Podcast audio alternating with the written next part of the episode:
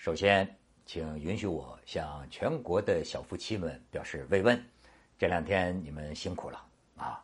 听说这两天晚上，哎，全中国的小夫妻，哎，上床都挺早啊，大家都是这个紧忙活啊，响应国家号召，这个放开二胎啊。那我也乘着这股东风，咱们大家轻松一下，呃，分享一下这两天朋友圈啊刷屏的一些个段子，我也这个人云亦云啊。这个头一个呢，还不是关于二胎，是关于二群。呃，前两天我不讲了一个，呃，驻马店那儿抓了一个叫十二群的啊，他是十六年前抢银行的，后来人干房地产发了家发了财了啊。有人就总结了，说郑州破了十六年前的银行抢劫案，结果让大家非常吃惊。一，这家伙用抢到的一百万做公司，哎，现在发展到资产过亿。这是什么？这是人才啊！二，他是啊，你给我一百万，我能给你搞到一百，人家能给你搞到上亿，这什么本事啊？你就看他做什么行业啊？房地产。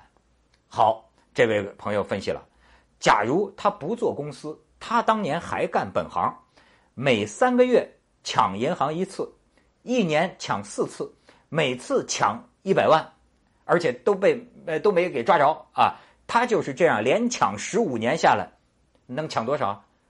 六千万。这是什么结论呢？搞房地产呐，比抢银行还挣钱呢。好，咱们现在进入正题了啊，开始这个二胎的一些个这个刷屏啊。这个有一个，你看这个村长说了，村长说什么？放开二胎已经来不及了，请放开二房。哎，你看，改革开放，开放。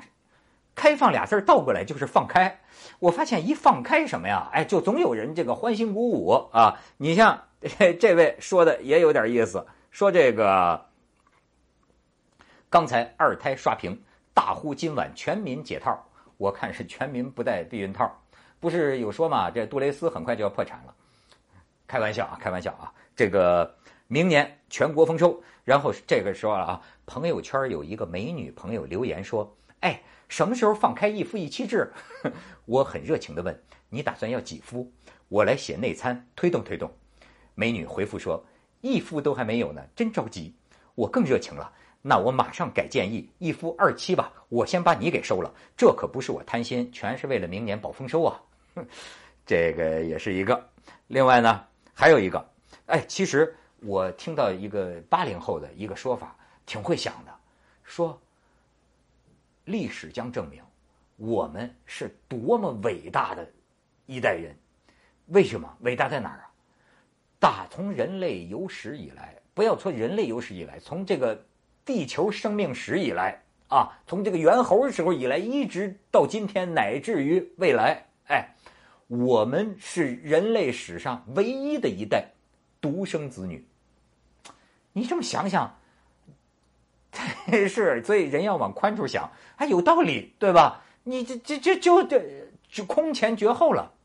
所以呢，我说有些个回忆啊，也将一去不复返。咱们不妨啊，这个回顾一下啊，呃，以前的这个标语，很多人在路边都这个见过。你看，打出来流出来，就是不能生下来。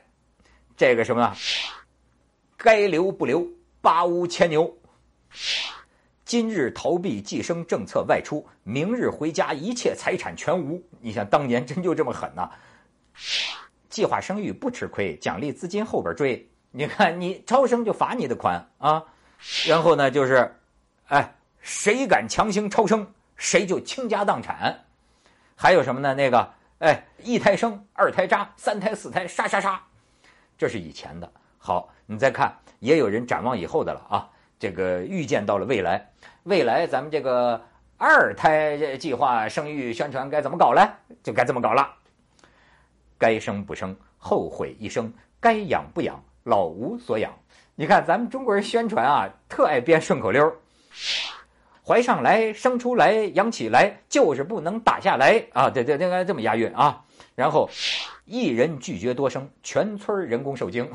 家伙，生儿生女都一样，不然儿子没对象。李铁梅，这年轻人可能不知道啊。经济搞上去，人口跟上来，二胎奖，一胎罚，丁克不育都该杀啊！不是，不不不不，都都都该抓。农村要想富。多生孩子能种树，你看，当年是说什么啊？少生孩子多养猪。你说咱常说常有理，现在这一改，多生孩子能种树，是就是这又回到当年主席说这个人多好办事。我是觉得，我这一代人，哎，也挺伟大的。我不或者说我自经常自我感觉啊，生在一个幸运的一个时候，就是我能在一个有限的人生里啊，哎，经历了。像翻烙饼一样，就翻天覆地的这个变化。你看，我们家一家三兄弟，我妈一气儿生了三兄弟。那个时候是鼓励生的，哎，说多呃超多生的好。那个时候就是说，好像说提倡生三个，就是我妈就生生三个。好之后呢，就计划生育。到今天呢，又生两个，可变来变去。在我的小的时候是什么？计划，计划，计划，哎，到我的中年的时候呢，我看到的是变化，变化，变化。那个时候计划到吃饭要计划，哎，这个粮票、油票，哎，这个钢铁要计划，生产要计划，价格要计划，甚至逆天到什么，人口要计划。这这人定胜天到这个程度，就是说，哎，人口我都给你计划生产了。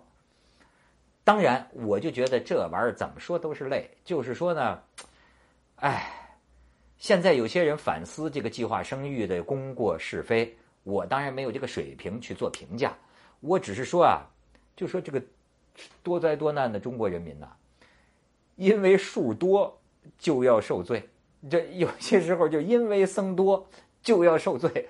就是咱们是人口大国，你又不能不承认，就是说为。为了地球人口吧，为了地球人口，或者说为了那个时候这个人口，嗯的这个这个这个没有增加的那么猛啊，中国人真是付出了很大的这个牺牲和代价。